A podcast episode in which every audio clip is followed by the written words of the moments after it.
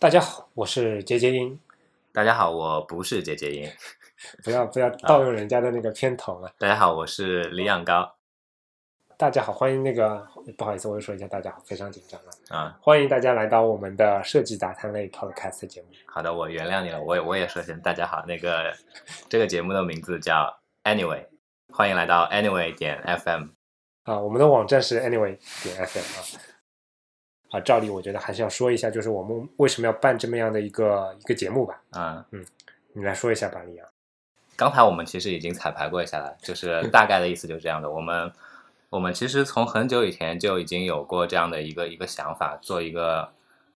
跟设计搭一点边的这样的一个电台的节目。因为如果是大家都是业内的人士，或者说是对这这一部分的东西有兴趣的话，但你会发现，不管是世界范围之内，就算是英语英语国家的这些这些节目的话，跟真正的跟图形设计，比如说从业从业者有关的这样的内容，其实非常的稀少的。牵涉到的那些节目呢，呃，我说的稍微有一点刻薄一点的话，我觉得大部分的都是在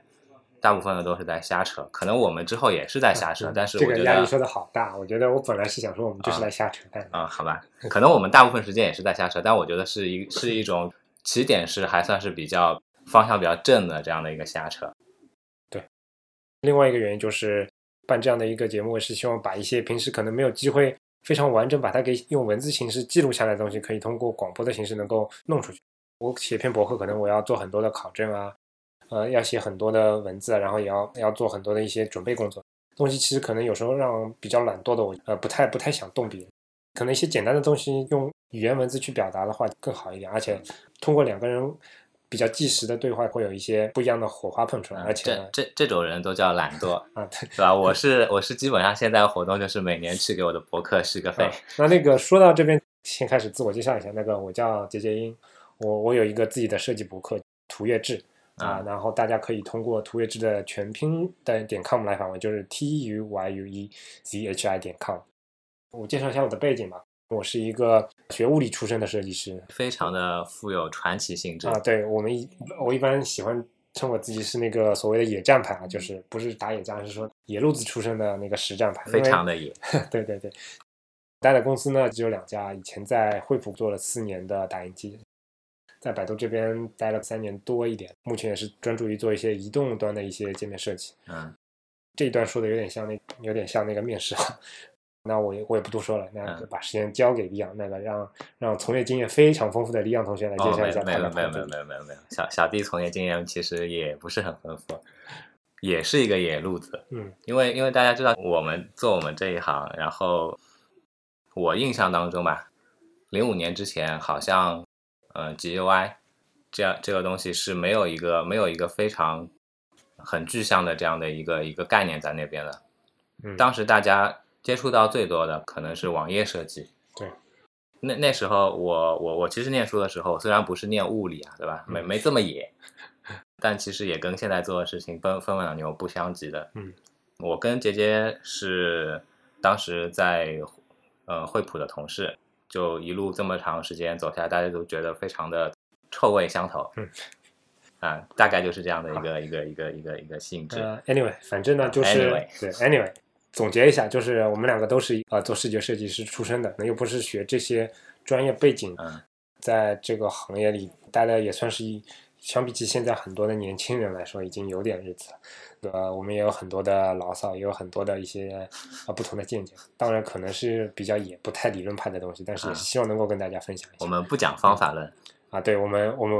啊我们不会讲方法论，对我们想想想说一些比较没有水的东西。前面前面花了大概整整六分钟的时间去做了一些关于办这个节目的一个初衷，终于可以回到我们的主题啊！大家可能也看到我们要写的这样一个一个话题，是谈论日本街头它的一个图形标识。谈这个话题原因呢，是因为我们在我跟李阳带着各自的老婆在呃十一长假期间去日本呃旅游了一下，对于日本这样的一个。呃，虽然跟中国非常近邻，但是呢，它的一些很多的文化，它的很多一些呃社会元素很不一样的地方，非常强烈的感受。我们设计层面上的一些感受会更强烈一些。所以我们也是有一些自己的想法，能够希望通过这样的一个也第一期的节目，能够跟大家，也不能说探讨吧，只能说是跟大家进行一些一些扯谈。啊，主主要是主要是去去了之后，在这个过过程当中，说的悬一点，就是产生了一些心心灵上面的心灵上面的那个那个那个震撼共鸣，共鸣。共鸣啊。对于设计师来说，很多人都是蛮想去去日本去玩一下的，而且呢，去那边旅游费用也比较低，去的人相当相当多。现在已经像上海的后花园一样，去那边旅游的人来说，厕所应该是一个啊非常重要的东西。关于厕所，它的这个东西，我就想跟李阳说一下。我在那边看了很多很多的厕所标识啊，因为杰杰经经常会跑啊，对尿频、尿急、尿不尽。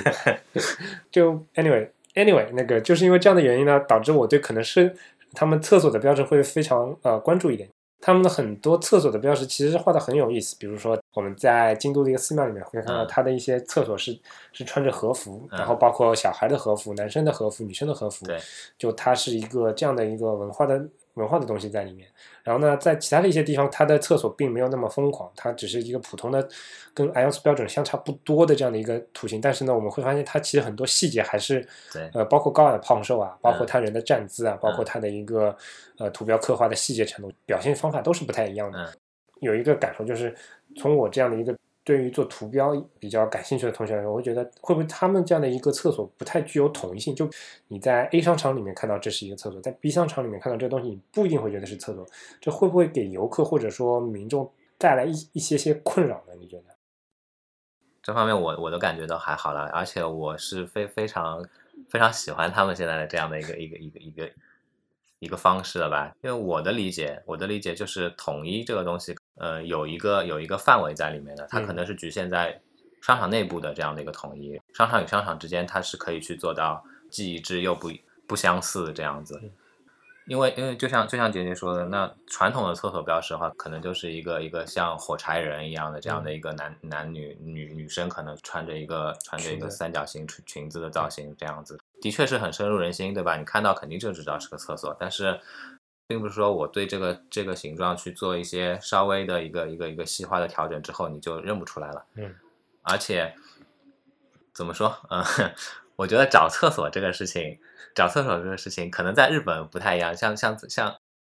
我再岔开一点，在国内的话，它不单单是一个不单单是一个视觉化的这样的一个引引导的过程，对对吧？你嗅觉也是一个过程。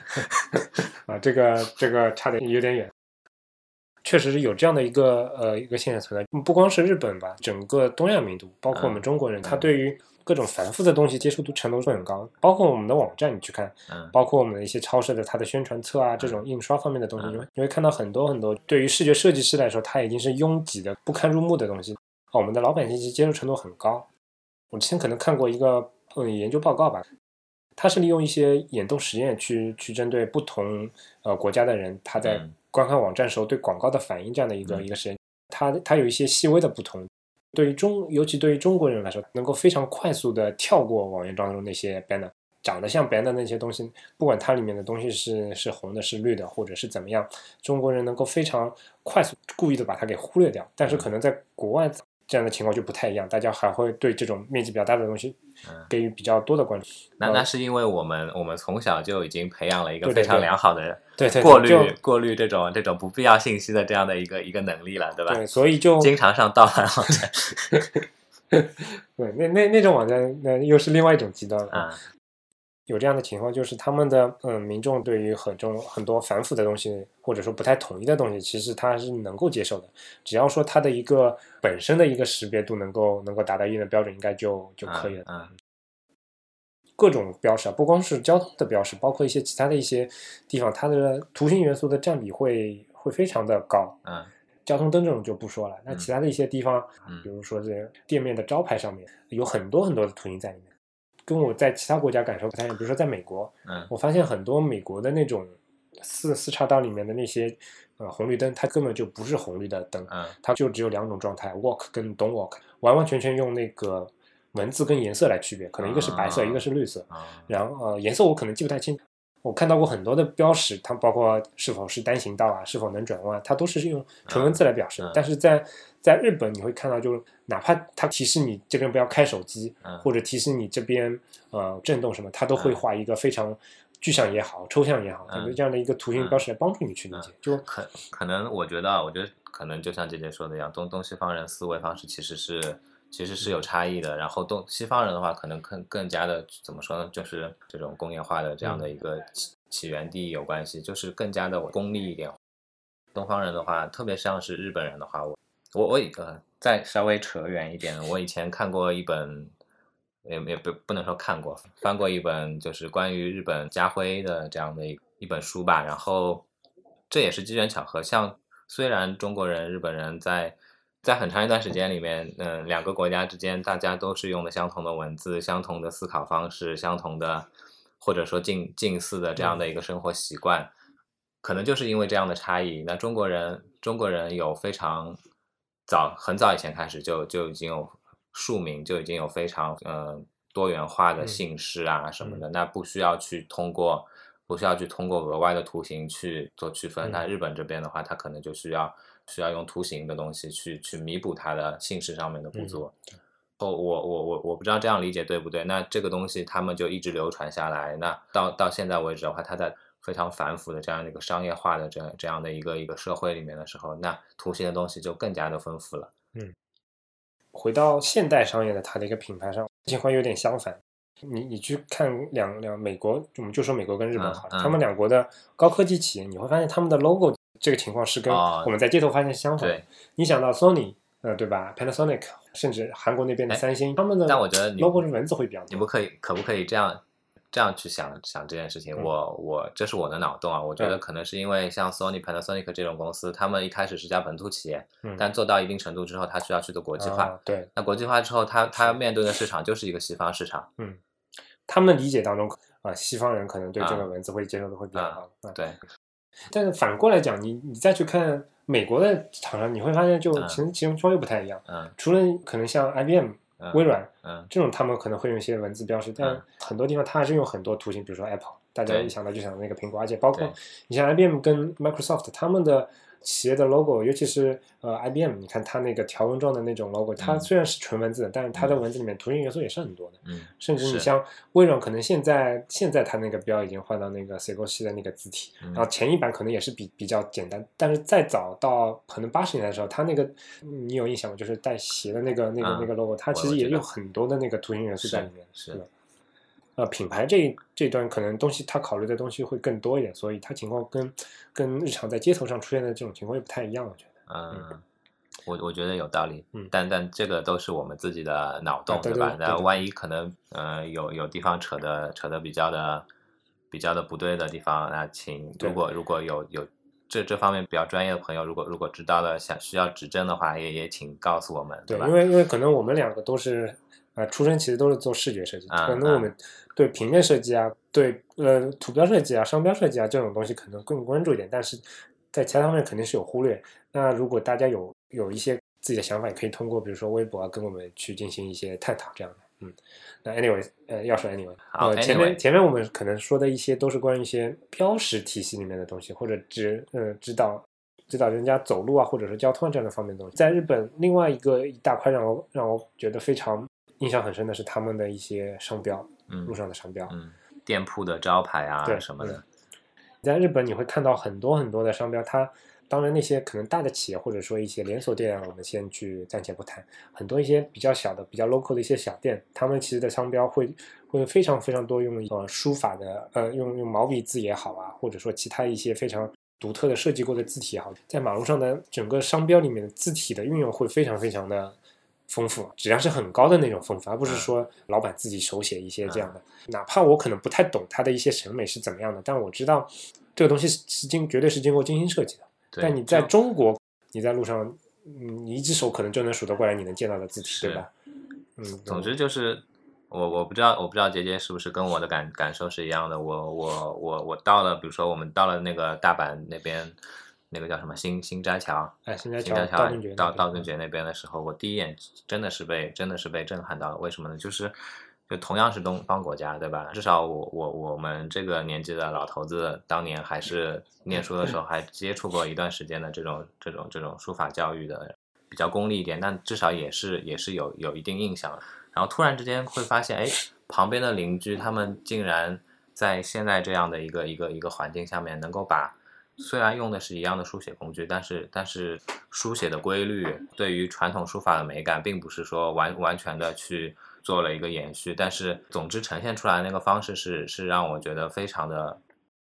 震撼，反而是反而是我们这边用了几千年的这样的一个一个书写工具的这样的一个国家。但是现在外面你基本上几乎是看不到有这样的一个，其实有还是会有。它的那些存在，它是怎么说是未经修饰的存在，啊、就他可能是找一些名人题字啊这种东西，啊你可能会想到有一些毛笔字，但是啊那那就是是那那那就是另外另外一码事，他就是他就是书法，对吧？他就只不过就是把在宣纸上写的东西，然后把它把它踏到别的地方去了对，。而且就是你现在你如果想到这种上海火车站什么站，嗯，立刻联想到就是它这个东西完全是脱下来之后对做了一个铜的一个对它它的字形一个字形放它在上面，它的字形可能就是符合书法的美感的。的确，从从书法的这样的一个角度来说，它可可能有一些人的书法家提的字啊什么，可能的确是美的。但是我我的理解中，就这个东西是跟，那就是传统艺术是跟那个那个现代的商业设计是是有就有相似，但是嗯又有很不同的这样的一个。传统的那种书法来说，甚至包括就是从传统到到现代商业社会的这样的一个转变过程，呃，很多东西已经是已经不是说日本人在学习中国人，而是说嗯可能日本人对我们有一些很多的反哺作用。不光是马路上嘛，就比如说我们现在操作系统里面的那个啊 Mac 下面的海东青字体啊，就是嗯这就是一个非常明显的一个例子。在在日本这边做的非常不错的东西，我们把把日本的那个字体进行了一些笔画的一些梳理，按照嗯大陆的那个书写习惯嗯简单修改了之后，用到了国内来，就是这样的一个我不知道，我记得我我不知道我记得清清不清楚啊？那甚至甚至像华文黑啊，然后嗯其他的一些传统黑体啊，都是其实都是都是舶来品，都是日本过来的嘛。之前看那个谁，那个 Jess Font，他们不是嗯有一个字体众筹计划嘛？他们在台湾去去以众筹的形式做一套新的那个那个字体。当时他们发布的那个宣传片里面，我印象还是比较深了。说到从九五年还是多少年来，大概十多年以来吧，在这段时间里，日本总共出现了有三千多套的新的字型。啊，对对，对这个我也看到。对对对，然后他的他说，在大陆地区简体中文也有大概三百多套的字型，嗯，但是非常凄惨的是，在台湾不超过五套。其实这个数据我刚第一次看到的时候，我我是有点惊讶的，因为从其实从那个我我自己的我自己崇洋媚外的心理的这样的一个感受来看，中国大陆怎么怎么能怎么能比港澳台要在这方面的投入更巨大呢？但是但是事实数据抽抽了我的耳光，这个数据可能我们也没有去考证过。之前买过另外一本叫，呃就是在台湾地区他们进行呃街头的路牌的或者标志那些街头散步拍照片的那本书里面，他也提到过，确实是在过去几年中，台湾啊、不光已经赶不上大陆，可能连香港地区都已经赶不上了。嗯那这样的一个情况，对于我们来说也是一种挺讽刺的，就是中国大陆也好，台湾也好，它的它在字体可以选用，对于设计师来说可以选用的范围实实在是太窄了。如果落实到我们现在一些新兴的 Web 设计啊、嗯 App 设计啊嗯这种方面，可以选用的范围就就更少了。从这两年来说，情况会好一些。一些大厂，包括 Adobe 啊，包括 Google 啊，然后包括现在的 Apple 啊，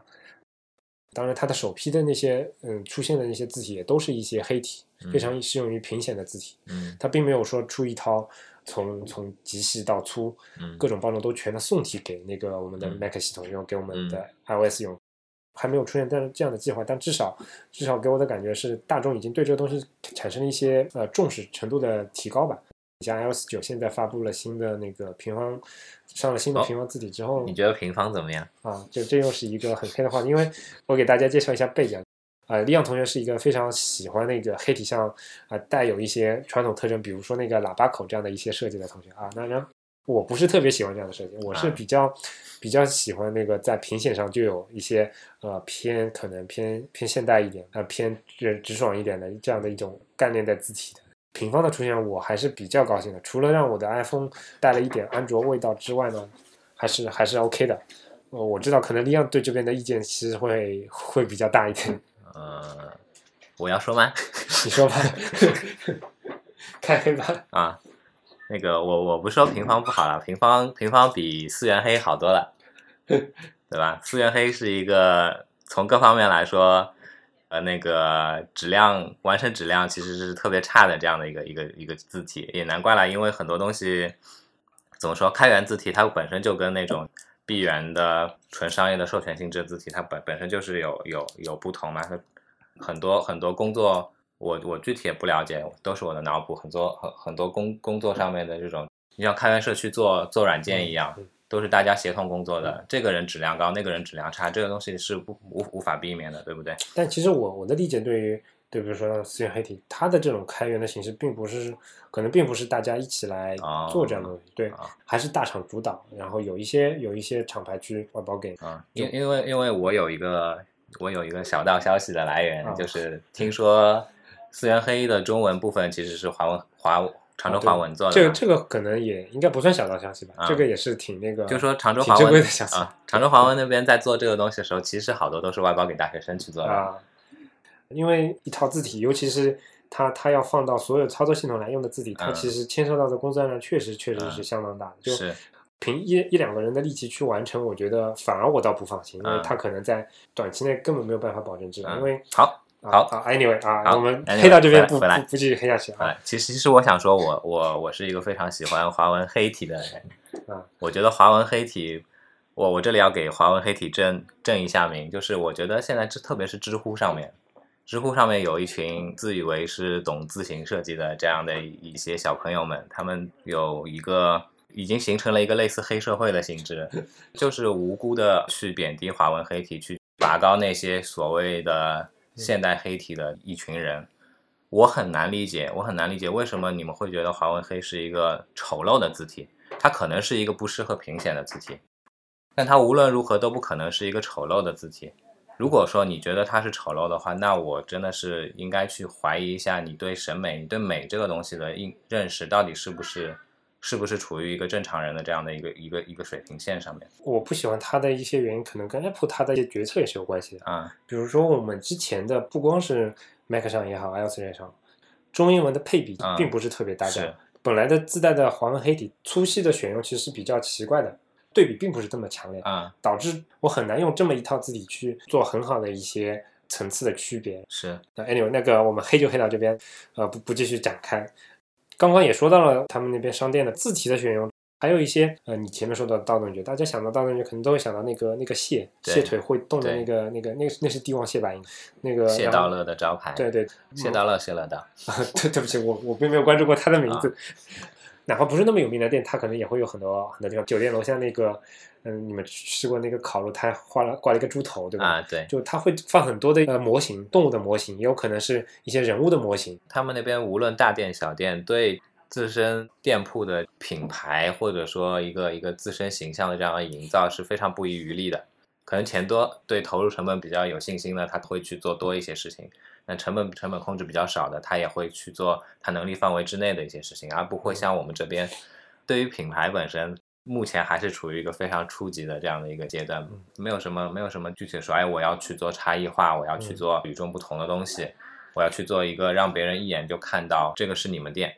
这样的一个可以下这样的一个定义的这样相关的事情，之前我们也提到过这个中国这边啊，你能想到的一些一些品牌，比如说兰州拉面，比如说沙县小吃，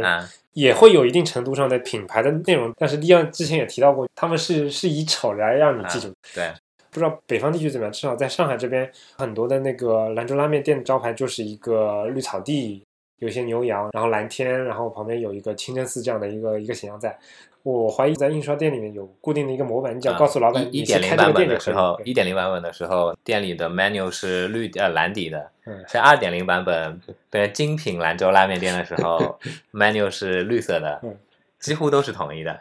不光是日本嘛，在香港你也会发现很多的招牌，霓虹灯也好，或者说一些老式的手写体的那种招牌也好。它是经过设计的，嗯，它不是说从库里面拖出来的。嗯，中国的路上那种招牌就会让我觉得啊，似曾相识，对吧？就是很有可能，很有可能这家店它卖的东西味道什么的其实不差，但是你就大家没有这种品牌的意识啊，是这么说吧？就没有办法先通过一个外在的东西先把你去吸引进去，然后反而外在的那个东西可能会把你吓走。视觉方面比较有有有一定有一定追求的人，可能可能就吓走了，对吧？对于日本这样的地方，外贸协会的设计师是会非常非常开心的。啊、从服务行业也好，从那个对可能表表现可可能打个比方说，那家店也味道就就那样，也并不是说好吃到哪里去了。但是我我我一进去，我进店的那一刹那，感受上我的我我的眼睛就已经吃了一个冰激凌。嗯，对，在我们这样的民族里面，美学的这种教育并不是那么受重视。嗯，这也是为什么我们这帮设计师在啊，念念书的时候，经常美术课被数学老师、对对对被数学老师占走了。对，跟我们现在在做产品的时候啊，我们的我们的视觉设计啊、非常容易的就被产品经理打回来，可能嗯是啊、同源的这样的事情。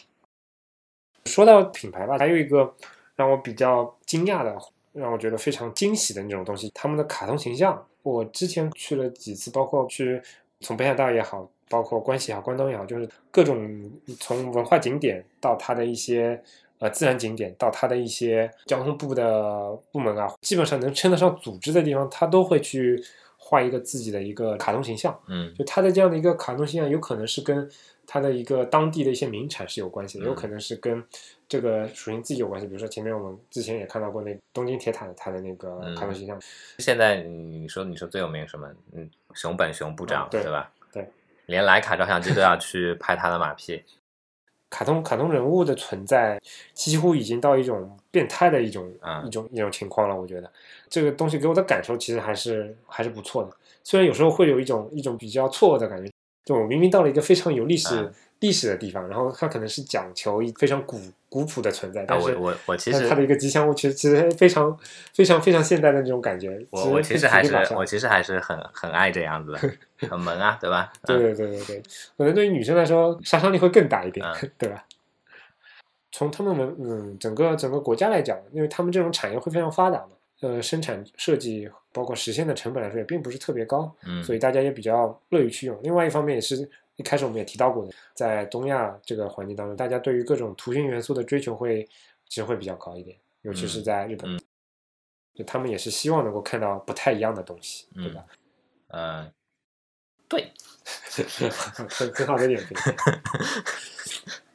至少大家都在说，日本的自杀率可能是世界上比较高的。嗯在这么紧张的生活压力之下，嗯他们会找各种途径去进行一些调剂。极端的人可能会去做一些变态的事情啊，嗯，然后可能普通人他们可能会找一些相对轻松的其实呃视觉形象啊，去调节他们的生活。现在大家生活在大城市的人，我觉得或多或少都会有这样的感觉，无形当中你生活方方面面是会带给你各种压力的，对吧？生活在上海，生活在北京，还不如像日本那边东京、大阪啊，他们当地的这种职人的他们的这种生活压力那么大，节奏那么快，但是或多或少也会有这样的感觉。你有些时候是不得不需要去说，通过一些外外在的东西去发泄掉你的压力，你才能够继续的在第二天或者之后的之后的生活当中继续怎么说正常的生活下去。嗯，就像姐姐说的一样，他们那边的话，他发展了一整套非常完整的这样的一整套所谓所谓给你去减压、给你去排解掉这些烦躁的东西的这样的一些东西，对吧？风风俗店文化，然后居酒屋、废宅们的萌的文化，有时候也不光是调剂生活，可能也是一种植根到民族本性里面。除了像像这种卡通形象，我们也看到他们很多的店，嗯包括火车站，它都会有嗯很多印章嗯。这种东西可以给你去收集。我我们这次在日本一共逗留了大概八九天左右，对然后在这整一个过程当中，有一部分时间我们通勤是通过那个火车、地铁对这些交通工具的。反正我感觉就有有时候有一种让你像是现实版的 RPG 游戏嘛，基于地理位置的这样的一个游戏的这样的感觉，对吧？你到了一个车站之后，你可以去敲章，对。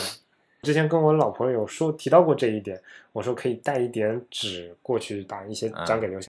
但实际上跑到那边，我们这种准备基本上像没准备。我看到他们很多是拿着一一本非常厚的一本本，目录里面把已经你能敲到的章都都列出来，然后你会嗯。一一去对应，就嗯。就基本上很像我我我们以前用 Foursquare 或者说现在 Swarm 去、啊，去做那些呃地上 check in，然后你可能可能 check in 了十个商场，它会有一个什么样的商标给你。反正我是挺挺挺喜欢的签到，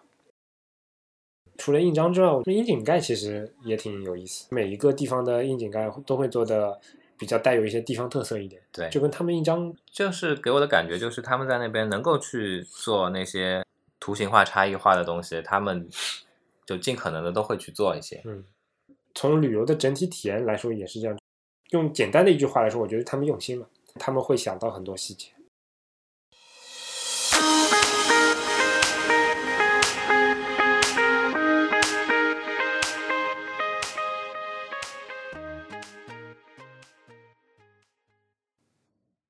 说到这个标识，我觉得最近我们话题应该也挺多的，对吧？我们看到很多互联网的品牌最近都扎堆在那边换标，从那个 Google 开始。嗯，不知道为什么，这是一种潮流吗？我觉得这个潮流还蛮普遍。你像 Medium，然后 Opera，然后五百 Pixel，还有那个我一直念不来的那个 VSCO，他们都换标了。啊，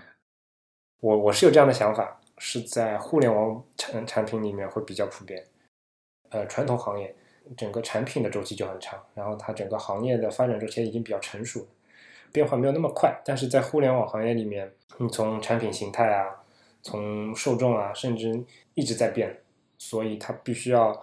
不断的去去配合这个变化，去进行一些视觉上的更新。我觉得你你说你说去更更新它的这样的一个一个视视觉的标识啊什么的，无可厚非，对吧？嗯想想改了就改了，不能越改越丑，对吧？我我我一直有个观点，就是自从 iOS 七那个整套的界面包括图标出来之后，就用那个说法，就是 ugly is the new beautiful，或者是怎么说法？大家接触的品牌越来越多，你也不在乎一个品牌完整统一一直以来一模一样的形象，有一些不太一样的点，有有爆点、有有亮点的东西，就能够让大家吸引目光，可能就已经够了。啊，反正刚说到的那几个品牌，对吧？对我来说最常用就是那个姐姐念不出的那个，是是念 Visco 吗？我不知道，啊我瞎念的。我我我我还是不知道怎么念啊。但我在节目之前，我反正查查查了一下，这个相机名字是他们公司名字的缩写，Visual Supply，呃，Company，然后 Company 的缩写就是 CO，所以前面就是 VSCO。因为原来如此 反正这个应用是我经常用的嘛，我甚至现在就是我不太去依赖 ins Instagram 了，基本上要修照片啊什么的，我可能就是拿我的那个 Sony 的黑卡，然后直接嗯 WiFi 传到手机里之后，就用这个东西去修一修，然后然后传朋友圈了。所所以对我来说，这个东西使用使用的频繁程度还是非常的非常多的嘛。乍一看，从原先的那个看起来就是虽然是有些抽象，但是逼格满满的这样的一个、嗯一个一个标识，一下子变成了一个一个一个像自行车转子一样的这样的一个东西，我真的不知道这是什么。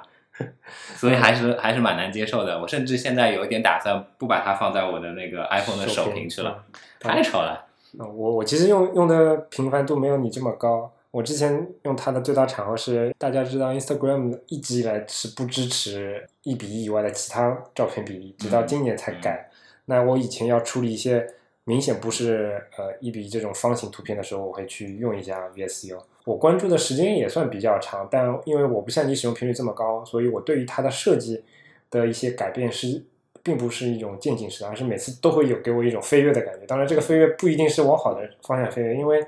我是一个偏实用主义者的同学，我对于它的一些图标其实是有一些疑义的。从它的呃 logo 这边，我也就不必去说了，对吧？因为呃，在这个上面你不点出你自己的功能也是无可厚非的。嗯但在里面的一些 UI 上的一些图标，我觉得是相当抽象的，在现代版本来说。嗯一开始的时候还是能够让你知道是一些什么样的功能，但最新改过几次之后，呃，尤其对我这样不是每天登录的用户来说，我已经不知道最长的一些功能在哪里，比如说打出、拍摄，挺有调调，挺有风格，但我觉得不是特别好用。所以这次他们 logo 的改变跟整个界面的变化也是同源的，或者说是有有一样理论依据的，就是他们就是想做成这种调性。好吧，好好无奈啊。其实我用的最多的是那个 Medium，嗯就我可能写的不是很多，看的也不算特别多，但至少在呃，在我印象当中，我是非常喜欢它的设计的。嗯我很喜欢它的字体的一些选用啊，然后包括一些编辑器。找它编辑器应该是我印象最深的一个部分。刚刚用到的时候，真的是给我一种很惊艳的感觉。我看了一下，他们创立也就两年时间，最近好像刚好两年。这样的一个产品这么快就更新，一开始我是不太能接受的，因为原先那个 logo 大家可能有印象，就是它它就是一粗衬体的一个 M 的一个字形，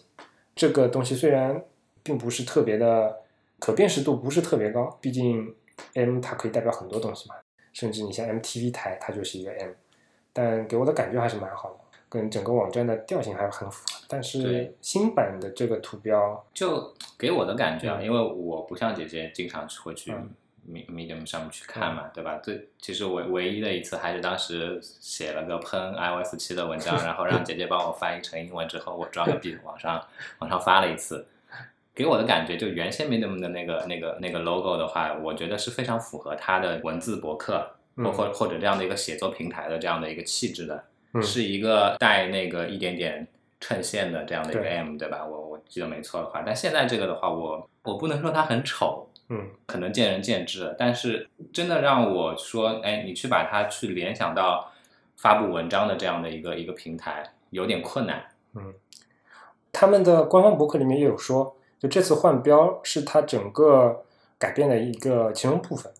之前的定位是专业的写作平台，嗯。它在前两年的它的使命就是吸引那些高质量的人过来写字，嗯。在之后的一些变化当中，接下来所做的主要事情是吸引其他人来阅读，面对的受众我觉得就不太一样。比如说知乎，我我们俩应该算知乎上还算是注册的比较早的，就刚进来的时候，明显是你是大 V，啊，谢谢谢谢。那知乎知乎上面刚出来的时候是非常多的精英用户在上面，每次登录我都能体会到啊、自己才是实在是太太输钱了，嗯上面的牛人实在是太多了。嗯当很多的开放注册之后，很多用户涌进来之后，我们明显感觉到它的调性就不太一样了，嗯面对的受众或者说他主要想讨好的用户就不太一样。嗯那么应相同的一个一个情况，我觉得他之前花了很大的力气在专业度上确实有一定的呃建树，那之后可能就要开拓更多的一些读者群的。但呃，在下学术浅薄。如果我来装逼去去阐述他现在这个新 logo 的话，我我我我刚才大概想了想，我觉得从他现在的这个图形上说，我也只能去去说，它这种现在现在这种折角的感觉，像是在像、嗯像是像是一片纸片那个翻开时候的这样的嗯造型。除除此之外，我真的装不出什么对，别的如果道道出来了。如果从纯视觉的角度来讲，这个 logo 即使算不上恶评如潮，但也口碑不太好。Brand New 那个那个 blog，它是可能在 VI 这个行业里面比较比较出名的一个博客了。就是它的一些文章其实会有带有一些比较鲜明的观点，博主喜欢或者不喜欢。那一般来说，这个网站它的投票功能里面的群众的投票会跟着博主的意见去走。但我在 Medium 他们的新 logo 发布之后，我去观察一下，博主对于 Medium 这个新 logo 是偏赞同的态度，但是在用户评论里面，其实它的口碑是很差的，很多人都不喜欢这个造型。死老百姓有时候还是眼睛还是雪亮的。因为因为这个博客，我相信更多的是一些专业的设计师在上，那我觉得还是能够代表一些意见的。我认为这个 logo 它有点像是一种，可能在我们提案当中说是找找到了一一些不错的点，找到了一些可以值得大家去玩味的一些点。除了这个点之外，并没有其他的一些特别好的地方，最后还是被采用了。它的一些缺点在于使用场景并不是特别广泛，大家把它的那些呃三个色阶，应该是有三个色阶还是四个色阶吧，把这些色阶呃去掉，只留下纯外框的话，你完完全全看不到有任何独特的地方。特别是像我现在用的还是 AR 嘛，Medium 的这个网站的 Favorite Icon 上面，它用的是那个主色的，就主 logo 的那个绿嗯绿的这样的一个配色嘛。呃，十六乘十六的情况下面，基本上我就只能看到糊到一块的这样的一个形在那边了。嗯我觉得其实辨识度什么的并不是对很优秀。嗯，就是我为什么一直之前都在说它会面向更普罗大众的那种感觉呢？因为对它整个网站的字体选用一直是非常感兴趣的。我也关注过好几次他们改变字体，我记得现在新版的已经是它第三套的字体了。嗯然后这套字体这边也发文章写过，大家可以在我们的参考链接里面找一下。这次的字体的改变的一个比较重要的一点就是，它除了正文字体跟标题字体做了一些新的更新之外，还引入了 UI 的字体。嗯就是它本来的 UI 字体是跟正文字体可能是一样的，嗯但是现在呢，它整个 UI 的字体在网站上，包括其他的一些平台上都做了更新，是用了一些 CSS 的手段，能够把所有的 UI 字体改成跟你系统是默认是一样的。Apple 的新的系统下面，它就是 San Francisco，嗯在其他的平台下就是这个平台下面它应该有的这种字体。其实也是从一方面佐证了说，希望能够普通用户能够更对它的接受度更高一点，这样保证你第一次登录过来的用户，他看到你这个网站的字体不会觉得呃不太适应、不太习惯，在 UI 上面至少能够保证它大家的使用的切换的这个过程是会比较平缓一些。这也只是我个人的猜想。呃好，Anyway，，anyway，其实我们本来还准备了那个第四个 topic，就是 Opera 的那个换掉，但是我们两个好像对于 Opera 的新标都没有什么印象了，已经，对或者说对于这个产品都已经呃没有什么印象了，对，或者说换与不换，其实差别不大。对差别不大。Opera 因为我我算是年纪还算比较长的网呃网虫了，我在很早的时候就看到过他们的产品。嗯，但是我一直都没有把它作为主力产品来用，而是作为一些设计的参考来用。当年在还在惠普的时候，其实我不知道姐姐还记得没有，当时我我还大力跟你还有另外一位同事推推荐过 Opera，因为当时觉得 Opera 有几个非常牛逼的功能，比如说呢，我现在已经忘记你哎安利的点了直接收邮件，啊对吧？它它其实既是一个浏览器，又是个邮件客户端。另外一点就是当年它可以翻墙，啊！但因为当年在外企本来就有翻墙的工具，所以我们也并不是特别关注这些点。好吧？嗯